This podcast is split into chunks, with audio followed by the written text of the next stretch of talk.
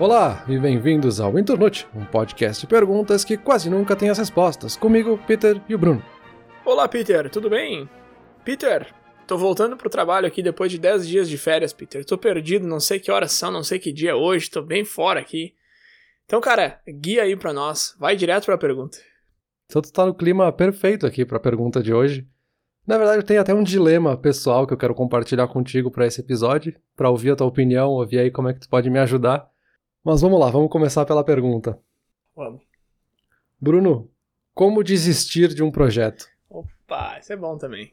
E aí, só para te explicar um pouco mais com mais perguntas, a gente sempre tem aqueles projetos que às vezes a gente começa e aí a gente não termina e desiste deles na metade. E do outro lado, a gente tem os projetos que a gente começa e a gente não consegue largar. Por pior que sejam, a gente vê que não está nos ajudando e a gente não larga eles. Por que, que a gente às vezes quer tanto uma coisa e depois a gente desiste? Ou por que, às vezes a gente não quer uma coisa e a gente não desiste? Ah, perfeito, eu já ia dizer isso aí. Eu não desisto de nenhum projeto, Peter. Eu tenho projetos aqui de 10 anos atrás, literalmente. Eu tenho uma pasta no meu HD, que não fica nem no computador mais, ela tá lá no HD porque eu não acesso, e o nome da pasta é Projetos. Mas veja você, não é projetos antigos ou ex-projetos, é projetos o nome da pasta. E, e, tem muitas pastas lá dentro. Uma delas é o Internute, que de fato é um projeto que está em andamento. E as outras todas, eu posso tentar te listar algumas aqui, ó, algumas eu até lembro de cabeça, mas é, são coisas que eu não mexo há anos. Mas se eu fizesse uma pasta chamada, sei lá, projetos on hold, projetos cancelados, eu ia deixar a pasta vazia, porque eu não ia querer tirar nenhuma dessas de lá. Por quê? Me explica aí então por que eu faço isso. Porque, exato, essa é exatamente a pergunta, assim. Uh, tem justamente esses dois lados do espectro, e a gente encontra muita gente nos dois lados, e a gente tem projetos onde a gente cai nos dois lados, assim. Tem projetos que a gente consegue ir até o final, e a gente quer ir até o final, e a gente não desiste, por pior que seja, e tem aqueles que a gente tá muito feliz em começar, e aí a gente vai desistindo. E aí eu comecei a pesquisa sobre esse assunto e foi um pesadelo motivacional, assim, porque as primeiras quatro páginas do Google é só aquelas frases prontas que não te dizem nada, assim, de ah, não desista nunca, never give up, vai até o fim, não pode desistir. E é só essas frases motivacionais que não te servem para nada, assim. Todo mundo tem uma frase de inspiração, uma solução mágica para te dar vontade, para te levar ao sucesso, é tudo muito unidimensional, assim, como se as coisas não tivessem nenhuma profundidade, como se não tivesse outra coisa acontecendo, nenhuma sutileza. Só que às vezes a gente tem que desistir dos projetos, assim. Às vezes a gente tá numa coisa que é tóxica, sabe? Às vezes a gente tá numa carreira que não é boa pra gente, a gente trocar de profissão muda totalmente a vida da pessoa, sabe? Que também a gente pode ver isso como um projeto, sabe? Um projeto profissional da carreira da pessoa. Então é engraçado, sabe? Dá pra ver que tem muita gente pesquisando sobre, muita gente falando sobre isso, porque é algo que todo mundo passa, mas 99% da conversa é essa coisa mais unidimensional, assim, sem aprofundamento nenhum. Voltando para o nosso episódio sobre conselhos, o não desista de seus objetivos é um conselho ótimo que é péssimo, né? Porque, cara, em certas situações ele é fantástico, assim, de repente tu tá no caminho certo, tu tá se sentindo para baixo, e aí uma pessoa que sabe o que tu tá fazendo chega para ti e fala: Não, cara, não desiste por isso, isso, isso. É um conselho ótimo. Agora, um monte de maluco na internet que não faz ideia de, nem para quem que eles estão dando conselho, jogando essa frase ao vento, assim, não desista de seus objetivos nunca. Cara, tu não faz a mínima ideia do que tu tá falando, velho. Eu lembrei muito agora, lá na primeira temporada do Internote, que a gente falou bastante que eu tava jogando o Gwent, aí eu tentei ver se eu conseguia competir no nível profissional ou não, daí eu botei um mês, fiquei focado jogando e tal. E aí eu vi que não ia dar, tata. aí eu pensei, será que eu tento mais um pouco? Eu decidi largar. E pô, foi uma, foi uma ótima decisão, sabe? Porque eu botava várias horas do dia, um monte de energia naquele jogo e tal. E eu gosto bastante, eu ainda jogo de vez em quando, meio casualmente, assim. Mas foi muito bom eu ter parado, dado um passo para trás e pensado, não, o que, que eu vou fazer agora diferente disso? Então essa ladainha de não desista dos seus objetivos é, é péssima, assim, quando a gente joga ao vento para qualquer lugar, né? E eu só imagino que tu deva ter encontrado muito isso mesmo, porque quando eu pesquisei para falar sobre conselhos, era um dos principais, assim, que aparece por tudo e que não diz absolutamente nada, né? É, é, é conselho ruim pros dois lados nesse tema, assim. É o conselho ruim de dizer nunca desista, não, vai lá, tu consegue, força. E do outro lado tem aquele segue em frente, sabe? Aceita que não deu certo, tá tudo bem, todo mundo passa por isso, tu vai pro próximo projeto e aquele sim vai ser o que vai dar certo para ti. Então tem esses dois lados brigando como se não tivesse nada além disso, assim, como se fosse uma decisão de um e zero, sabe? E aí, deixa eu trazer então o meu dilema pessoal aqui, que foi o que me fez pesquisar sobre esse assunto. A gente não precisa responder nada agora, porque eu acho que ao longo do episódio a gente vai entrar em vários pontos que vão aprofundar a conversa. Mas eu tinha um projeto que eu coloquei para mim lá em dezembro ainda, começo desse ano, que foi a ideia de fazer um journal mais estruturado para esse ano, assim. A gente já falou lá no fim do ano passado sobre criar um journal, e nesse ano eu decidi fazer ele um pouco mais estruturado, com um planner semanal, né? Uma agenda que aí onde eu posso colocar tudo que está acontecendo cada dia da semana, os meses, conforme cada mês vai concluindo, enfim. E aí eu percebi que nos últimos meses eu não estava escrevendo quase nada, assim. Teve um mês ali que eu realmente não olhei para ele, e ele tá num lugar visível, tá num lugar acessível, que eu sempre sento ali do lado. E eu simplesmente não escrevi nada, e não foi de tipo olhar para ele e não quero escrever. Foi de que eu nem lembrei. E é uma coisa que eu tava muito animado para fazer lá no começo do ano, eu tava adorando fazer realmente, não foi uma coisa que eu cansei, que eu fiquei entediado de fazer. Eu olho para ele do lado ali e eu penso, cara, é muito legal fazer isso, tava dando resultados positivos. E eu fiquei, mas por que que eu larguei então, sabe? Se é uma coisa que eu tava gostando, que eu tava me divertindo em fazer. E uma das primeiras coisas que eu fiz foi dar uma olhada no Google Trends mesmo. Aí eu pesquisei por journal, para ver o quanto as pessoas falam sobre isso nos últimos cinco anos. E é engraçado que é sempre entre 30 de dezembro e 5 de janeiro tem um pico absurdo nas buscas por journals, né? Faz sentido todo mundo querendo começar um journal lá em janeiro. Mas as buscas logo em janeiro caem e ninguém mais fala sobre isso durante o ano inteiro e depois volta lá em dezembro de novo. E aí eu fiz uma busca relacionada que era sobre diários. E aí é muito interessante que ele mantém uma regularidade o ano inteiro com bastante buscas, e lá por 15 de junho até mais ou menos 30 de agosto tem uma queda bem grande, que é mais ou menos o mesmo gap que eu fiquei aqui, assim. Teve uns dois, três meses no meio do ano onde as pessoas não se interessam mais por isso e depois voltam. E foi aí que me fez ficar muito interessado. Será que tem alguma coisa sazonal? Será que porque a gente chegou na metade do ano, esse projeto está na metade, então a gente está reavaliando ele? Que está acontecendo? Será que eu estou desistindo? Será que eu estou querendo começar de novo? Foi daí que veio essa pergunta, sabe?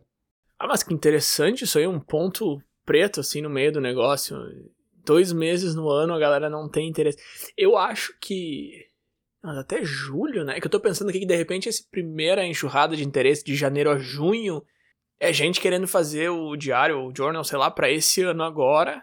E aí o cara que tá buscando lá em abril ou maio, ele tá meio atrasado, mas ele ainda tá interessado em começar. Tipo, o meu, por exemplo, que eu comecei ano passado. Não, eu comecei. Não, não foi em março, não. Eu comecei em janeiro mesmo. Só não foi dia primeiro, mas foi na primeira semana do ano. Eu tava pensando que provavelmente essa primeira galera que tem que tá fazendo para esse ano ainda, e quem vem depois, ali setembro, outubro, novembro, é a galera que já tá preparando pro ano seguinte. Então faz sentido que julho e agosto esteja meio, meio vazio, mas eu acho que quem procura até maio, junho, não tá tentando fazer um journal para agora, né? De repente a galera divide em dois semestres ao invés de ano, sei lá. Mas não, eu acho que a tua, eu acho que a tua hipótese faz mais sentido, de que ali pela metade do projeto a galera dá uma desencanada. É engraçado você ter trazido isso, porque se eu, eu tô olhando todos os meus meses aqui, porque o meu journal é virtual, né? Os meus últimos dois, 2020 e 2021, são virtuais justamente porque eu tinha um físico que é muito mais legal de olhar depois, e eu tenho dois ou três anos, e eu gosto muito deles, eles estão na estante aqui na sala. Só que dá muito trabalho, e eu fui justamente fazendo isso que você está falando, fui largando aos poucos, e aí não sabia nem explicar porquê, aí eu passei para o formato virtual porque é bem mais fácil, mais prático de preencher. Então eu tô olhando para ele aqui, e é muito engraçado, porque de janeiro até setembro eu fui super bem. E em outubro já tá tudo vazio, assim, e hoje é o que? Dia 15, 20 e poucos de outubro, e eu tô olhando pro mês aqui e tem, tipo, quatro dias preenchidos, eu acho. Então, não sei se é uma coincidência ou de repente isso aí que tu falou faz bastante sentido, que vai chegando na metade do ano e tu vai começando a cansar. Mas aí vira o ano e renova, né? Porque aí janeiro eu encho de coisa, fevereiro eu encho de coisa. Então é muito engraçado isso mesmo. Acho que é, acho que é aquele cheirinho de projeto novo, sabe? Exato, talvez a gente esteja reavaliando alguma coisa, talvez tenha um projeto novo, é sempre mais animador, e ali ele já começa a se tornar meio entediante. Enfim, eu acho que agora a gente pode entrar então nos porquês que a gente acaba desistindo de projetos, né? Por que, que a gente abandona alguns projetos às vezes. O primeiro deles é a expectativa. Então a gente começa um projeto muito animado e quando a gente começa a fazer é que a gente vai ver o que é a vida real, assim, a gente vai ver como realmente é aquele projeto e talvez não seja tão legal assim. Talvez a gente estava pensando em um aspecto do projeto que realmente seria legal, mas tem muita coisa que deu muito mais trabalho, que toma muito mais o tempo e que já não é tão legal, assim. Segundo é que a gente muda, que eu acho que talvez seja o caso aqui desses journals, né? a gente começou com um foco e aí a gente já tá lá no meio do ano já mudou nosso foco, que a gente queria como objetivo para aquele journal talvez já é outro, que a gente queria para aquele projeto já não é mais o mesmo. A gente aprendeu coisas enquanto estava fazendo que fez com que esse objetivo mudasse. A gente pode desistir por frustração. Então a gente começou o projeto, a gente vê que não consegue avançar, a gente fica preso, a gente não está conseguindo andar, aquele projeto não vai para frente, então a gente se frustra e acaba largando porque não não tá dando certo. Tenho medo de julgamento, né? A gente tem medo de que esse projeto vai dar errado e as pessoas vão julgar a gente, vão dizer que a gente é um fracassado, então, cara, vou deixar aqui, deixar quieto, não vou nem tentar. A gente já falou sobre esse medo do fracasso, né? Então faz sentido, por mais que a gente saiba que talvez ninguém nem vai saber desse projeto, mas a gente fica com remorso, assim, de não querer fracassar às vezes. Né? Tem a questão de autoconfiança, né? Às vezes a gente fica meio sem vontade ou perde até a paciência às vezes, porque a gente não está confiando muito na nossa capacidade de executar aquilo, né? E a falta de disciplina, né? Muitos projetos, talvez muitos desses projetos pequenos que estão mais associados a hobbies, às vezes acontecem da gente desistir por falta de rotina. Né? A gente não implementou direito na nossa rotina, a gente não colocou uma data, não colocou um momento da nossa semana para fazer ele. E ao longo do ano a gente vai ter muita distração, assim, a gente vai ter outras coisas que vão surgindo, coisas no trabalho, coisas em casa que a gente tem que resolver, que a gente tem que fazer, e aí isso vai ficando em segundo plano se não tiver bem estruturado, né? Então, enfim, essas seriam assim as principais motivos, os principais porquês da gente largar alguma coisa. Tá, eu te perguntei antes de brincadeira, assim, me diz aí por que, que eu faço isso. E aí tu veio aqui com cinco motivos que respondem a minha pergunta, muito bom. Eu anotei aqui, vamos ver. Tu falou expectativa, a gente muda, frustração, julgamento, autoconfiança e disciplina. Tá, seis pilares da, da desgraça aí. Beleza, o primeiro ali eu acho que foi o que mais me pegou, assim, acho que martelou bem no ponto certo, assim, que é a expectativa, né? A gente pensa na parte que é legal, a gente começa o projeto e a gente de fato tem aquela parte que é legal, e aí a gente começa a se deparar com os outros lados, né? E aí eu já pensei em vários, mas vários dos meus projetos que estão naquela pasta lá que eu comentei no começo do episódio. O que aconteceu com o meu livro, que quem escuta o Introdute aqui toda semana já não me aguenta mais falar sobre isso, mas foi exatamente isso, né, cara? É um exemplo perfeito, porque eu comecei a escrever pensando, ah, que legal que vai ser isso. Eu, tá, tem que montar os personagens e o mundo. Tá, mas isso é legal também. Aí eu comecei, aí, tá, começa a escrever, pode ser muito legal. Aí depois quando tem que revisar, sabe? Aí ah, teve um negócio que eu tive que fazer, que eu tive que trocar todas as minhas aspas, que eu tava com aspa simples e tinha que trocar para dupla. Meu, foi um saco de fazer isso. Então, assim, foi um negócio que eu tive que me carregar, assim, que foi muito difícil. E tá, o livro eu tinha prometido para mim mesmo, assim, que eu ia terminar, então era uma questão de honra, sabe? Então eu fui, mas se fosse qualquer outra coisa, provavelmente uma dessas barreiras aí, provavelmente as aspas, teria me, me travado, sabe? Então eu acho que esse ponto da expectativa é muito interessante. Tem um projeto que eu abandonei. Aliás, tecnicamente não, ele tá lá ainda nos projetos pendentes, mas faz mais de um ano que eu não mexo nele. Que eu tava imprimindo o meu journal, que eu falei, ah, eu tô fazendo virtual porque é mais fácil, mas eu gosto de ter ele impresso, então eu tava imprimindo. E aí, de novo, né? Ah, cara, eu vou ter um negócio impresso, que massa. Uou! Aí eu comecei a fazer. Legal, tipo, ah, o primeiro dá resultado, aí tu imprime, muito legal. Só que montar ele, diagramar, sabe? Porque não é só pegar e imprimir, tu tem que ir lá, cortar um pedaço, colar, aí pedacinho. Aí cada dia tinha que fazer, sei lá, umas quatro print screens, assim, porque não cabe na tela. Aí também, eu parei lá por agosto, eu acho, assim, eu não consegui nem terminar o ano, sabe? Aí eu, aí eu falei, ah, não tem mais impressora. Ah, meu, mas deixa pronto, imprime quando tiver, sabe? Ah, e começa a achar motivo e tal, e... Então eu acho que esse primeiro, assim, da expectativa, eu acho que é muito interessante. Eu acho que é um dos que a gente mais consegue controlar, assim, porque quando a gente vai começar um projeto, a gente pode listar as coisas que vão ser mais chatinhas, mais desgastantes e pesar se vale a pena. E eu acho que o legal de fazer isso é que, assim, se tu pesa, quando tu começa o projeto, tu já sabe que vem aquilo ali, então tu já tá preparado e tu sabe que vale a pena. Não é um negócio tipo, ah, talvez isso aqui me pare. Não, não vai te parar, porque tu já sabe que vale a pena, já tá esperando. Ou tu nem começa o projeto, né? Por exemplo, se eu quiser escrever um livro novo agora, eu já sei exatamente o que, que, eu, o que, que eu vou esperar. Então eu peso, talvez eu decida nem escrever. E se eu decidir escrever, eu já sei que tá, foi uma escolha que eu fiz, eu sei que, que isso vai ser. vai ter essa parte. Então acho que esse primeiro aí da expectativa é muito interessante. Os outros ali a gente não tem muito controle, né? Tipo, ah, a gente muda. Sim, a gente muda, a gente se torna uma pessoa diferente do que a gente era, enfim, vai fazer o que em relação a isso, né? Os outros ali a gente até tem um pouco mais de controle, assim, frustração, julgamento e autoconfiança, mas é bem mais profundo do que simplesmente pesar os prós e os contras. E aí a disciplina no final, claro que a gente tem bem mais controle, né? É, perfeito. E esses são os porquês, né? A gente aqui não está dizendo se isso é positivo ou não. E aí eu acho que é onde a gente se aprofunda um pouco mais na conversa, porque quando a gente olha para aqueles conselhos lá no começo, eles estão sempre colocando isso como uma coisa muito fácil e muito positiva ou muito negativa. Então tu tem que seguir esse conselho porque é esse que vai te trazer as coisas positivas. E aí a gente pode entrar em justamente se é bom ou ruim desistir de um projeto, sabe? Acho que começando pelo lado ruim, é que assim, projetos grandes, projetos legais, projetos que vão fazer diferença na tua vida, eles vão ser difíceis. Eles demoram, qualquer projeto de longo prazo vai ser chato lá na metade. A gente vai se deparar com problemas, com coisas que vão encher o nosso saco, e a gente não vai querer fazer. Então, assim, às vezes tu precisa encher um pouco teu próprio saco de tipo, cara, eu vou continuar, eu vou, sabe, não desistir desse projeto porque ele vai me trazer frutos lá na frente. E é muito difícil, porque o nosso cérebro odeia pensar em longo prazo. Ele quer o resultado agora, assim, eu quero alguma coisa que vai me dar um resultado nesse segundo. O Bruno do futuro, o Peter do futuro é outra pessoa, sabe? Essa pessoa ainda não existe, é não me interessa.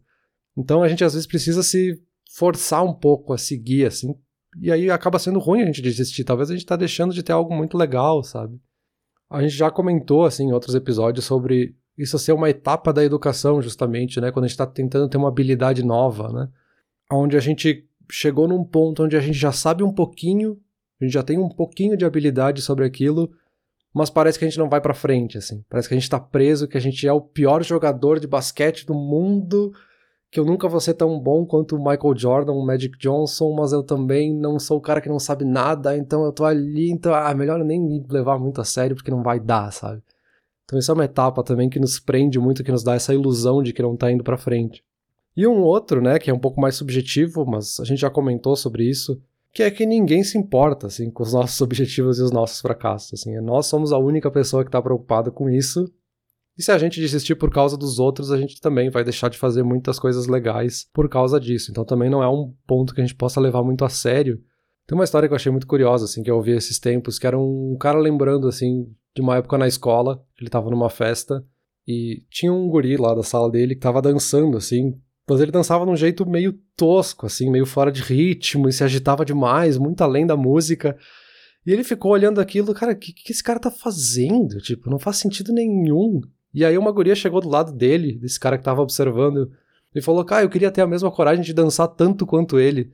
E ele ficou, Cara, olha só como são pontos de vista totalmente diferentes, assim. Eu tava aqui olhando para ele pensando que ele tava fracassando, e a outra pessoa que tava aqui do meu lado olhou para ele como uma inspiração de tipo, cara, ele tá fazendo o que ele quer.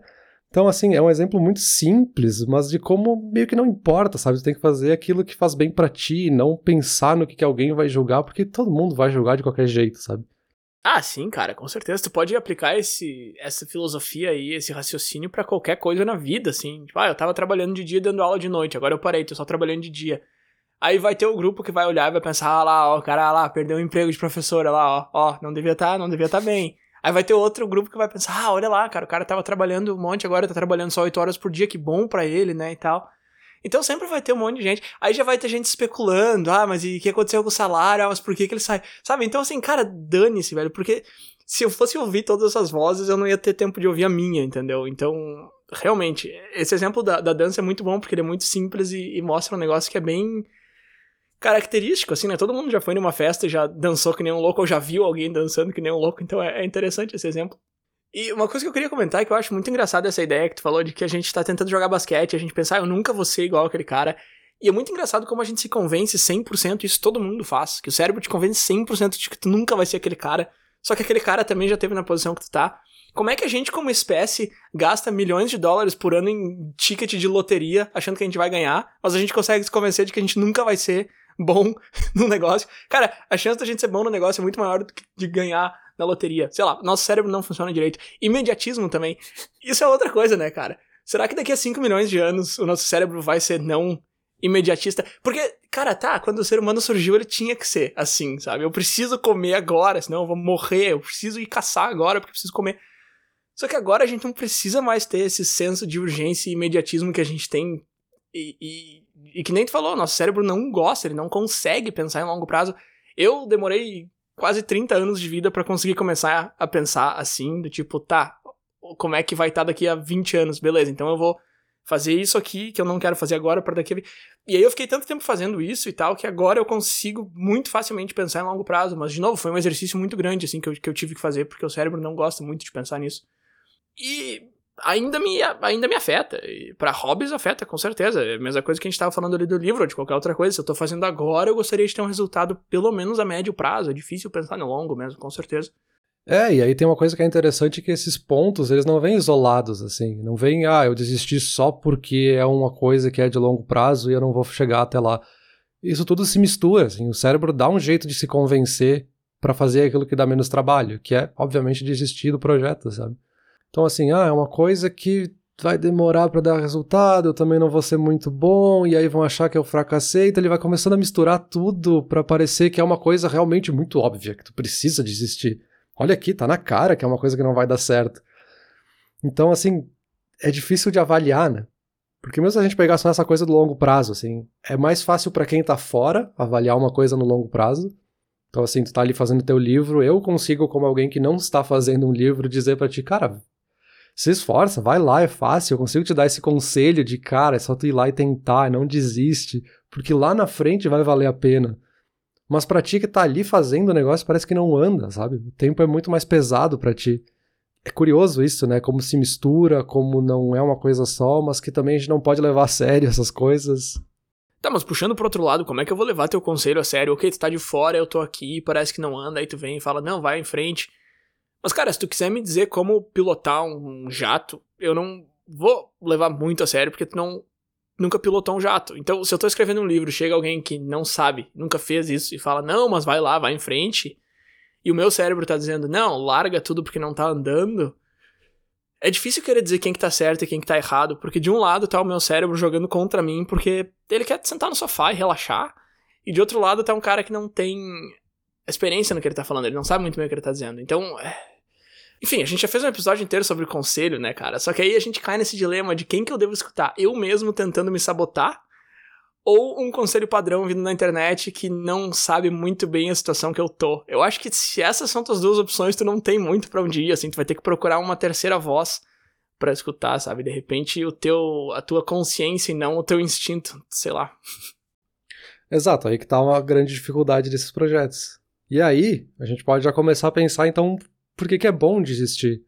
Porque a gente está falando dos motivos que seriam ruins da gente desistir de um projeto, mas a gente tem motivos que seriam bons, assim. Então, um dos primeiros pontos que eu encontrei que eu achei bem interessante foi a ideia do desengajamento de objetivos. Então, que é essa ideia de que desistir às vezes pode ser melhor, que ele acaba te libertando para começar a olhar para outros objetivos que tu estava ignorando por estar preso nesse primeiro, assim. Daqui a pouco tu tá buscando um objetivo que é impossível de alcançar que realmente tu não vai conseguir chegar nesse. E aí, se tu começar a desistir dele por um minuto, deixar de engajar com esse objetivo por um minuto, talvez tu perceba que não era exatamente isso que tu queria. Tu estava observando aquilo pelo ângulo errado. Então dá uma desistida por um tempo para ver as outras opções que estão ao redor, sabe? Isso dá uma liberdade também para pensar se realmente era o objetivo que tu queria, isso que tu tá tentando buscar. Então a gente não pode ficar preso também, tipo, cara, não posso desistir. Porque talvez no fundo tu tá assim enrolando ali, teu cérebro tá tentando te passar uma mensagem de que não é isso que tu quer mesmo, sabe? Tá tentando se enganar de não desistir, sabe? Então a gente pode tentar se enganar às vezes do outro lado, né? Peraí, eu não sei se eu entendi. Então a ideia seria largar um projeto por um tempo para ver se tu vai sentir falta dele, se tu vai querer voltar, ao invés de ficar nessa de ah, será que eu largo, será que não, tu larga e aí tu vê se de repente tu vai querer voltar depois disso? Ou tu desiste de um objetivo dentro do projeto? Essa parte que eu não entendi muito bem. Não, é desistir dele mesmo, sem largar ele por um tempo, porque daqui a pouco não é isso que tu quer, sabe? Tu, realmente tu tá ali não conseguindo avançar, porque no fundo tu não quer fazer aquilo, sabe? No fundo não é o teu objetivo de verdade. Uhum. E aliado a isso, aproveitando também esse comentário, a gente tem essa ideia de bifurcar um projeto, né? Que fala em inglês de pivot. Algumas pessoas falam em português de pivotar um projeto. Mas essa ideia é justamente de dar um tempo menor, e aí pode ser um objetivo dentro de um projeto, não exatamente o projeto todo, mas que é parar um pouco e ver que não tá dando resultado porque o objetivo na verdade é outro que tu precisa buscar. Então tu faz essa bifurcação no projeto e começa a fazer uma outra coisa, né? Tu para o projeto até a etapa 3, começa um projeto novo com aquilo que tu já construiu, né? Então tu desistiu daquele projeto para criar um novo a partir daquilo que tu aprendeu. Então é um desistir um pouco diferente, sabe? Porque não é um desistir de perder todo o meu tempo com o que eu fiz. Tu desistiu, mas tu carrega tudo que tu aprendeu, carrega todo o conhecimento que tu adquiriu. Então isso acaba te dando uma perspectiva um pouco diferente nessa ideia de fracasso, né? É uma bifurcação, não é um, uma desistência. Esse aí eu acho mais legal, mesmo como um experimento para ver se tu vai sentir falta e vai querer voltar para onde tu tava ou não. Mesmo para isso eu acho ele mais legal do que aquela primeira opção, porque naquela primeira opção a gente dizia até agora há pouco que o teu cérebro tá sempre tentando te convencer de que tu não quer tocar esse projeto porque ele é cansativo. Aí tu fala, tá, eu vou largar só pra ver o que, que vai dar. Meu, tu não vai voltar, sabe? Provavelmente, assim. É... Sei lá, de repente tu até volta, mas eu acho que o risco é muito grande. De repente, se tu faz isso de largar só pra ver, tu pode acabar largando projetos que não era para ter largado, sabe? Eu montei um jogo de carta há um tempo atrás, e eu fiz o layout das cartas e tal, montei tudo no computador, e eu ia mandar imprimir, só que aí eu não achei uma gráfica aqui no Canadá, daí eu achei outra em outro lugar, mas ia demorar muito, era muito caro, eu fiquei pensando, pensando, pensando. E aí spoiler, assim, no fim da, da história eu mandei imprimir as cartas, elas chegaram, ficou super legal. E, e, cara, é muito legal tu pegar um produto na tua mão que foi tu que fez desde o começo, sabe? Eu montei as cartas, eu fiz tudo. Eu defini habilidades, fiz layout, tudo, e aí chega impresso e tu pega e tu consegue jogar com elas. Eu joguei com a minha esposa várias vezes. E é uma sensação muito boa, muito legal. Tipo, é um hobby que realmente fui eu que fiz isso aqui, eu que montei. E se eu tivesse ido naquela primeira opção ali de, ah, eu vou largar por um tempo só pra ver onde é que vai dar, provavelmente ele teria caído naquele limbo lá, junto com aqueles dezenas de projetos que eu tenho, sabe? Mas eu fiz meio que o que tu falou na segunda opção ali. Eu falei, tá, se não dá para fazer dessa forma, deixa eu ir para outro lugar aqui. E aí essa outra gráfica era, era outro formato, então eu tive que refazer todas as cartas, pra, porque não era só tipo, ah, de 1 em 2 vai pra 2, 4. Não era só, tipo, aumentar ou diminuir, sabe? A, as dimensões eram diferentes, então eu tive que refazer tudo e tal. Deu um trabalhinho que eu tive que fazer esse, esse pivot aí que tu falou, mas se eu tivesse largado por um tempo, provavelmente eu nunca teria tocado. Então eu acho muito perigosa essa primeira opção de, ah, vou largar só pra ver. Esse segundo de trocar tudo, eu acho legal. Esse aí eu acho legal, porque aí, de novo, no pior caso, não deu certo e tu vai voltar pro, pra onde tu tava antes e vai falar, tá, beleza, eu acho que esse aqui realmente, a maneira que eu tava fazendo antes é a melhor. Só que aí tu vai acreditar mais nisso, tu vai ter mais uma comprovação de que tu tá no, no caminho certo. Então isso aí eu acho legal. É, e tem um terceiro ponto, que às vezes por a gente estar tá cego nesse objetivo, tá, às vezes tá preso nesse projeto de certa forma, é que a gente às vezes não percebe que a gente já conseguiu o que a gente queria com aquele projeto. A gente já aprendeu o que a gente queria, a gente já chegou no nível de habilidade que a gente imaginava, enfim, a gente já conseguiu o objetivo. Mas a gente ficou tão preso naquele projeto e pensando que eu não posso desistir nunca, que aí tu não se dá conta, sabe? E aí o projeto começa a se tornar um peso. Porque ele já não tem um objetivo no fim das contas, sabe? Subjetivamente ele já não serve para nada para ti. E tu tá ali se esforçando porque eu não posso desistir, eu preciso continuar, sendo que no fundo tu já tem o que tu queria, sabe? Tu já terminou esse projeto, entre aspas. Tu só precisa desistir dele para ir para a próxima coisa, né? Ah, o famoso mudar a goleira de lugar, né? Tem uma expressão que é mudar a goleira. Tu, faz, tu chega no objetivo e não, não, não, mas o objetivo não era esse. O objetivo era lá, ó. Quando tá jogando futebol na praia, faz goleira de chinelo, o cara faz um gol lá longe, ele muda o chinelo de lugar. Não, foi gol aqui, ó. Mas, Peter, eu vou te falar um negócio ridículo agora, mas eu nunca tinha pensado nisso que tu falou agora, cara. E agora eu tô pensando em todos os projetos que eu tenho pendentes ou ativos e vários deles eu meio que já cheguei onde eu queria e eu nunca tinha pensado nisso, cara. Eu nunca tinha pensado que eu muda o objetivo, sabe? Pegar o mesmo exemplo que eu tinha citado antes, esse negócio de dar aula. Eu tava dando aula depois do expediente, tá? Então foi um negócio assim, tá, eu vou fazer por um tempo só pra ver se eu vou gostar, ganhar uma experiência. E cara, eu dei aula por oito meses ininterruptos. Então, assim, eu ganhei bastante experiência, eu testei, eu gostei bastante, eu fiz tudo que eu queria ter feito e mais. Mas mesmo assim, quando chegou na hora de, ah, tu quer continuar, tu quer parar e tal, eu fiquei nessa de, ah, não sei e tal. E é exatamente isso que tu tá falando agora, assim. Cara, todos os objetivos que eu tinha eu cumpri. E fui bem além, assim, até eu não esperava ter ficado quase um ano fazendo essa, essa dupla de trabalhar de dia da aula e tal. E eu fiz tudo isso, então já eu já podia ter, ter pisado no freio bem antes, assim.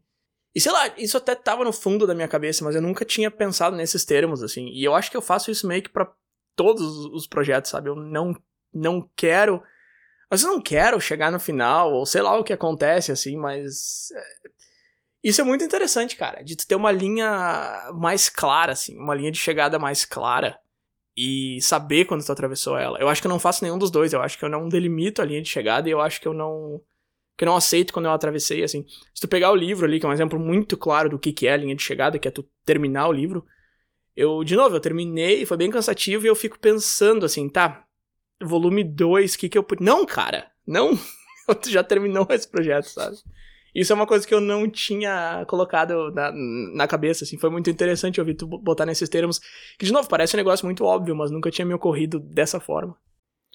É, no fim das contas, a gente tem que fazer uma distinção que é bem importante, que é entre o porquê e o que que a gente quer com esse projeto. Então, assim, porquê é muito mais importante. Por que, que eu quero fazer isso? Por que, que eu tô fazendo isso?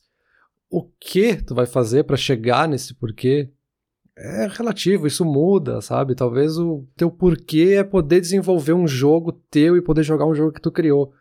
O que tu vai fazer, se vai ser um jogo de cartas, se vai ser virtual, se vai ser físico, se tu vai imprimir de um jeito, vai imprimir de outro, meio que não interessa, porque isso pode mudar a qualquer momento. Talvez no começo seja virtual, mas aí tu vê que tu quer ele impresso e aí isso vai mudando. Mas tu tem que ter em mente o porquê tu tá fazendo aquilo, sabe? O que é consequência do porquê, sabe? E aí eu fui buscando, assim, em várias dessas fontes, eu fui sempre anotando, assim, o que, que alguém indicava de o que, que eu faço, então. Ah, cheguei nesse ponto, tá, e daí? Assim, a dica é muito legal, muito interessante, mas o que, que eu faço, então, né? Pra desistir ou pra não desistir, para saber se eu devo desistir ou não. Então o primeiro ponto é justamente esse, assim, de por que que eu tô fazendo isso, né? E pensar no que, que mudou até aqui para eu estar tá pensando em desistir desse projeto. Mesmo antes de começar, tem essa ideia de fazer um plano, pensar nas etapas, e aí a gente tem que botar em mente que fazer o plano não é a mesma coisa que começar o projeto. Eu estou fazendo o plano sem compromisso, vou ver se realmente quero fazer, então coloco um plano ali, pensa que etapas que eu acho que vão acontecer, visualiza aquele resultado, tenta visualizar tudo que vai acontecer, sabe? Que aqui talvez tu já passe por todas essas etapas de ver coisas que tu não estava esperando que iam acontecer, de ver o que, que vão ser as tuas dificuldades lá na frente, para te já prever como se proteger disso ou como evitar isso. Então, fazer o plano é muito importante. Botar na rotina, pensar na tua rotina, como é que isso vai afetar a tua saúde, teu dia a dia, tu vai dormir menos, tu vai dormir mais, tua alimentação, atividade física, essas coisas que servem para qualquer coisa na vida, não é só para projetos, né? Pedir ajuda, às vezes a gente ignora isso, mas às vezes pedir ajuda para alguém, e às vezes não é nem pedir ajuda no sentido de, ah, Bruno, me dá um conselho do que, que eu faço para conseguir fazer isso, assim, como é que eu avanço. Às vezes é simplesmente contar para alguém e falar em voz alta já te faz pensar de um jeito diferente. Isso às vezes já é o suficiente para te ver se realmente o que tu tá falando faz sentido e faz o teu cérebro colocar as informações em ordem. Que isso é muito importante, assim. Às vezes a gente está preso numa ansiedade, nos dilemas ali, nessas dúvidas de desisto, não desisto, e quando tu fala para fora, assim, fala para alguém, tu tá racionalizando e colocando essas informações de uma forma estruturada que te faz realmente pensar, tá, não, agora falando em voz alta eu vi que não faz sentido. Então isso também é bem importante. Ah, essa aí é uma das minhas dicas preferidas, Peter. Um dos meus hobbies, é ridículo falar isso, mas eu gosto muito de fazer tabela no Excel. Não assim de ficar desenhando tabela colorida para ficar bonito, mas se eu tenho alguma coisa que eu posso colocar em números e enxergar e tal, eu gosto sempre de fazer tabela e estruturar. E sempre que eu termino uma tabela, eu mostro pra minha esposa e eu mostro exatamente o que cada célula tá fazendo. E aí é nesse momento que eu consigo perceber várias coisas que eu perdi antes, assim. Porque eu não gosto muito de revisar trabalho, né? Eu acho que já falei sobre isso em algum outro episódio. Eu não gosto de revisar trabalho. Mas eu gosto de mostrar o que, que eu fiz. Não assim, ah, mostrar para todo mundo, mas eu gosto de mostrar para ela, por exemplo. E aí, é nesse momento é a minha revisão, assim. Então, esse negócio de mostrar e falar e comentar e tal, para mim funciona muito, muito bem mesmo. Tem uma dica que eu achei interessante aqui, que é de como o Michael Phelps treinava, né? O nadador. E o treinador dele, né, ele dava sempre uma dica que dizia para ele quando ele fosse para casa depois de um dia muito exaustivo, que ele tivesse quase desistindo de fazer aquelas atividades, ele falava: "Michael, vai para casa e assiste o vídeo". Então ele falava de um VHS, né, naquele caso, que não era exatamente um VHS físico que ele ia colocar lá na, no VCS e assistir aquele negócio. Era tipo visualiza na tua cabeça o porquê que tu tá fazendo isso, sabe? Lembra do teu objetivo, assim, deita na cama e começa a visualizar a pensar o que, que tu tá querendo, o que, que tu tá fazendo, como é que vai ser quando tu chegar lá.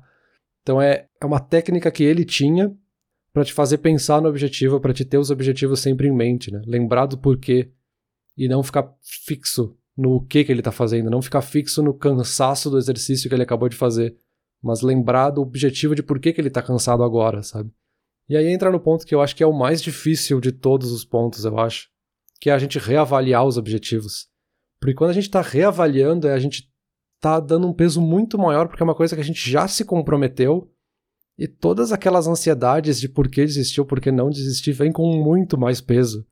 E aí começa aqueles conflitos de tipo, como é que eu sei os meus objetivos? Como é que eu sei o que, que eu quero? Sabe? Talvez eu até sabia, mas agora não sei mais. Será isso que eu quero fazer? Não sei, sabe? Aquele dilema que todo mundo já passou na adolescência de o que, que eu vou fazer da vida, né? O que, eu vou fazer na faculdade? Assim, eu não sei, cara. Eu sei uma coisa que eu gosto, outra, que é um objetivo. Mas é que eu acho que isso é uma coisa tão pessoal também, Peter. Porque tu falou do negócio do Michael Phelps ali e tal, tá? Visualiza como vai ser. E parece uma ótima estratégia. E aí tu tá dando um exemplo que claramente funcionou muito. Cara é o maior recordista de medalha e tal. Só que eu também já li o outro lado, de que essa técnica é uma receita para fracasso, porque tu pode colocar expectativa demais em cima do negócio. Então, ah, eu tô escrevendo um livro aqui, aí eu vou me visualizar como um escritor famoso. Sei lá, exemplo banal, porque não é para isso que eu escrevo, eu escrevo por hobby, mas, enfim, alguém que tá fazendo alguma coisa e se enxerga com muito sucesso, como o exemplo do Michael Phelps aí mesmo. E aí passa um ano, passa dois, passa três e o cara não chegou lá. Aí, sei lá, de repente, para continuar no exemplo do Michael Phelps, aí, de repente, se ele tivesse se dado super bem, assim, feito uma carreira boa, mas não fosse tudo isso, não fosse esse medalhista olímpico e tal, ele ia cair naquela de. Tá, o cara foi longe, mas ele ainda acha que ele fracassou porque a expectativa dele era alta demais, sabe? Então, enfim, todo esse blá blá blá pra dizer que visualizar uma grande cena de sucesso pode te ajudar a ir em frente, mas também pode fazer com que tu não reconheça as tuas vitórias. E o que tu falou depois ali de reavaliar objetivos, eu acho que anda bem junto com isso, assim, eu acho que tu se tu tem um objetivo pequeno ao médio e tu vai reavaliando e refinando ele à medida que tu avança, me parece ser um cenário um pouco mais ideal. Mas é que reavaliar o objetivo é um negócio bem difícil, né? Tu deixou no ar aí, eu fiquei assim, cara, que, que, que não tem nem o que te dizer em relação a isso, porque definir objetivos já é um negócio meio difícil, assim, e que a gente tenta desviar porque dá trabalho e tal. Reavaliar objetivos eu acho que é mais difícil ainda. É, eu acho que antes da gente entrar nos objetivos de fato, assim, uh, Acho que a gente pode voltar ali pro meu journal, né? Que eu tava falando dos meus dilemas com ele. E aí, olhando para toda essa pesquisa que eu fiz aqui, eu comecei a, de fato, reavaliar, assim, para tentar entender por que que eu larguei, assim, por que que eu tava um mês ali sem fazer mais nada naquele journal, né? E aí eu comecei a pensar de, tá, mas o que que eu queria então? Qual era o meu objetivo, assim? Será que eu tava conseguindo o que eu queria como objetivo?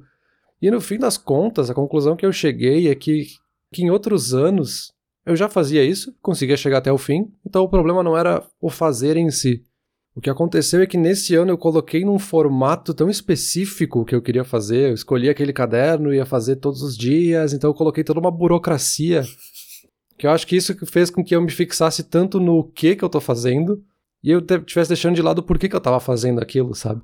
Uhum. Então, assim, eu tô falando todos os pontos aqui de por que, que a gente desiste, o que, que eu faço para não desistir, e eu fiz exatamente isso, assim, eu fiquei fixo no que, que eu tava fazendo, assim, eu tô fazendo este caderno. E no fim não era isso, sabe? O porquê que eu tava fazendo aquele caderno era outra coisa, sabe? Se eu tivesse feito um caderno virtual, se eu tivesse feito outra coisa, talvez teria sido diferente o resultado, sabe? E aí, pesquisando especificamente sobre journals, uma dica que se deu para muitas pessoas ali que estão nesse limbo do meio do ano é de, cara, não compra um caderno bonito, não compra um negócio legal, não tenta fazer a capa mais bonita do mundo. Pega qualquer folha de papel e escreve ali o que tu quer, vai guardando, não se importa se rasgar uma folha, se tu perder outra, se molhar, sabe? Faz um caderno simples. E aí no fim do ano tu vai olhar para isso e ver o resultado, porque vai estar associado mais com o porquê tu estava fazendo e não muito com aquele objeto físico, sabe? Então, assim, esse é só um exemplo muito específico de um dilema que eu estava tendo mas que eu acho que acontece com todos os tipos de projetos, né? A gente se fixa mesmo em outras coisas e não no porquê que a gente está fazendo, não naquele objetivo realmente. E aí parar para reavaliar, talvez essa reavaliação é que tipo, não, o objetivo é o mesmo. Meu objetivo continua sendo o mesmo, mas o, a forma de chegar nesse objetivo talvez mudou, sabe? Cara, muito interessante essa parte de saber no que que tu deveria estar tá se fixando ao invés de se fixar nesse exemplo num caderno bonito e tal. Isso é legal. Mas para mim não funciona muito bem tudo isso que tu falou, porque justamente um dos objetivos que eu tenho com o Journal é ter um token, né, um objeto que seja o registro daquele ano, e eu quero que seja um objeto legal, um objeto bonito, de preferência alguma coisa física que eu possa pegar e tal.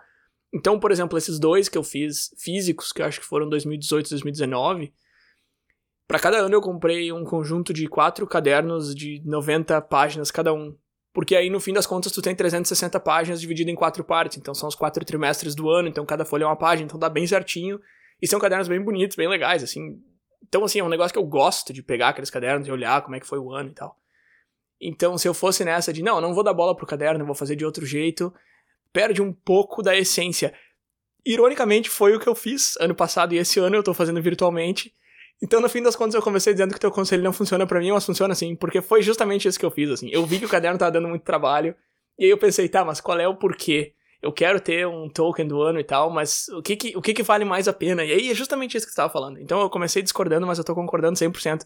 Que é justamente isso, eu caí nesse dilema de, tá, meu, o que, que é mais importante? É o formato ou é o conteúdo? Porque se eu puder ter os dois, eu quero ter os dois, mas eu tô vendo que não vai dar, porque no caderno eu não tô mais fazendo, eu tô deixando de lado. Então eu vou ter que escolher um dos dois. Tá, então é o conteúdo. E aí eu comecei a fazer virtual, e aí imprime no final e tal. Não fica tão legal, o formato não é tão bacana. Mas é questão de prioridade. Então sim, eu acho que sim, Peter. Eu acho que esse é um conselho fantástico mesmo. Tá, o que que eu tô fazendo? Não, por que que eu tô fazendo? Depois eu vou pro que que eu tô fazendo, né? Exato, e aí que tá a dificuldade do objetivo mesmo, sabe? Porque, que nem tu comentou, é uma coisa muito pessoal. E aí eu acho que o meu erro foi que eu tava querendo pesquisar formas diferentes de como fazer o journal para esse ano, e eu me fixei num objetivo de outra pessoa. Porque talvez aquela pessoa que deu aquela dica na internet queria, de fato, ter um caderno super legal e super estruturado, que não era o que serve para mim, mas eu dei um jeito de encaixar e me convenci que isso seria o que eu queria e não era, sabe? E aí para entrar justamente nos objetivos, né, é uma coisa que é muito tua, então a melhor dica é justamente descrever que, que é o teu objetivo para ti mesmo. Pode até escrever numa folha de papel e depois jogar fora se tu não quiser ter isso registrado. Mas é de novo essa ideia de estruturar, né? Justamente o que tu quer fazer, assim. De escrever essa ideia, o que seria legal, o que, que eu faço agora, que plano que vem depois disso. E aí as dicas são várias, assim, quem quiser pesquisar um pouco mais de como é que eu faço uma lista, ah, eu começo a listar o que eu quero com esse objetivo, começo a listar as coisas que eu gosto, as coisas que eu não gosto, o que, que seria legal eu fazer, o que seria legal eu conseguir. E aí tu começa a juntar esses pontos na lista, e aí tu começa a ver o que eles têm em comum. E aí talvez assim tu consiga descobrir qual é o teu objetivo, sabe? A gente talvez, ah, não gosto de nada, não sei nada, talvez tu comece a anotar e tu descubra o que tu queria, né? Que é uma técnica que se dá muito para quem tá ali fazendo vestibular, não sabe muito bem para que curso fazer. Talvez pega a lista de todos os cursos e vai riscando os que tu não gosta, e tu vai vendo o que, que tem em comum ali nos que tu gosta, sabe? Pode pegar essa lista e ordenar, reordenar, reorganizar de outra forma, quebrar em várias partes, juntar, enfim. Tem aquela ideia de objetivos SMART, né? São os objetivos específicos, mensuráveis, alcançáveis, relevantes e temporais. Então também, para quem quiser se aprofundar, tem muito material sobre objetivos mesmo. E um jeito simples, que eu acho que talvez seja interessante, é a gente pensar naquelas perguntas clichês, assim. Talvez ajude a gente a perceber o quanto a gente quer esses objetivos, né? E para citar algumas das frases, assim, pode ser se perguntar, tá, se eu não precisasse de dinheiro, sem dinheiro não é uma questão, o que, que eu faria? Ou o que, que tu quer que vá escrito na tua lápide quando tu morrer? Que frase tu quer que esteja lá, assim? Ou um que eu achei bem interessante é que em 2043 tu vai dar uma palestra no TED para o mundo inteiro assistir sobre o que, que vai ser. Ou tu tem 100 anos de idade, assim, o que que tu mais se orgulha de ter feito dos teus projetos de vida, ou o que que tu se arrepende de não ter feito.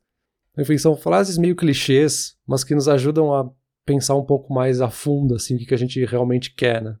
Não, são frases meio clichês e assim, metralhado, não dá muito tempo pra gente conversar e acho que a gente nem tem, nem teria tempo para isso no episódio de hoje. Mas tem algumas aí bem interessantes mesmo e bem profundas, se tu pegar ela, assim, realmente destrinchar um pouco. Essa aí do TED eu achei muito interessante. O da lápide é meio mórbido. O, o problema do da lápide não é nem que é meio mórbido, é que, assim, cara, na minha lápide eu não quero que tenha um projeto que eu toquei, sabe? Eu quero que seja, sei lá, uh, bom pai, sei lá, marido, sei lá. Aqueles clássicos, mas, tipo, é pelo que eu quero ser lembrado, não por um projeto que eu tenha tocado, eu acho, sei lá. Ou pelo menos eu ainda não encontrei esse projeto que eu quero que identifique o meu legado inteiro. Mas esse da palestra do TED, ou esse de pensar quando tem 100 anos e tal, é bem interessante mesmo. Mas acho que não cabe no episódio de hoje, né? Não, não cabe, até porque são discussões muito profundas para cada uma delas. E, de novo, muito pessoais, né? Eu acho que é aquele tipo de pergunta que a gente faz pro espelho, sabe? Não faz para outra pessoa, assim. Então, é uma coisa bem pra gente pensar com nós mesmos sobre nós mesmos, né? E eu acho que isso nos leva pra conclusão, assim, do episódio como um todo, né? De, de que meio que não tem uma receita de bolo, sabe?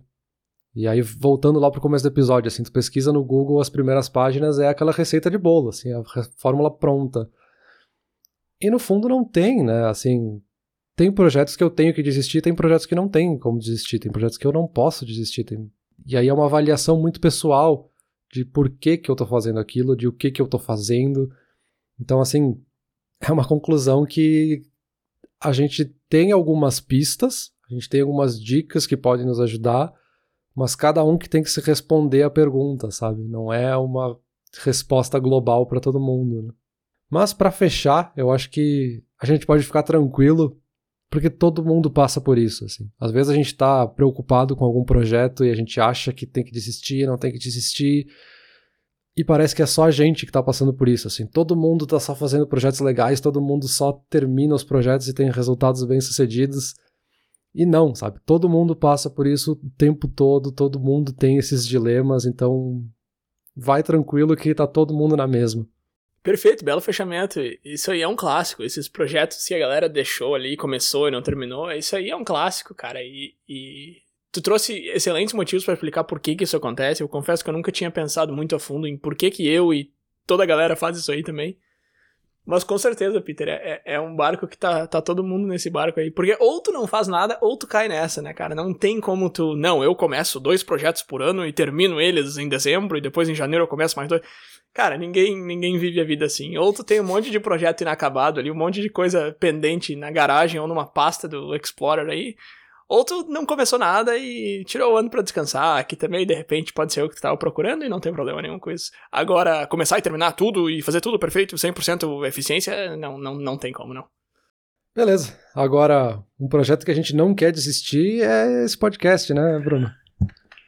E aí, para poder nos incentivar, ou talvez se alguém quiser comentar que a gente deva desistir, que é uma opinião válida, as pessoas podem compartilhar nas redes sociais, deixar seus comentários aí pra gente pra gente reavaliar se realmente deve continuar fazendo isso aqui toda semana ou se a gente devia desistir desse projeto, né?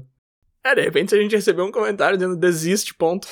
Isso aí, isso aí é, é, o, é o sinal que tu ficou famoso, né, cara? Quando a galera começa a jogar tomate em ti, seja virtual, seja o de verdade mesmo, tu sabe que tu chegou lá, porque despertar o ódio na, na, nas pessoas é, é, o sinal de estar tá famoso. Mas eu, eu não pediria isso, assim. Eu pediria mais o negócio de compartilhar aí mesmo, fazer a gente chegar em mais ouvidos e levar essa discussão mais adiante. Mas com certeza, Peter, sem censura. Estejam livres para dizer se a gente deve continuar ou não. Valeu. Valeu.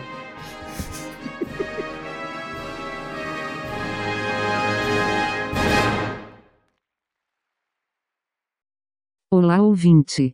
Se você gosta do Inturnute, não deixe de compartilhar nas redes sociais, e de seguir no Spotify, ou no seu aplicativo de podcasts favorito. E se você quiser compartilhar a sua resposta para a pergunta da semana, é só enviar uma mensagem. Muito obrigado, e até o próximo episódio.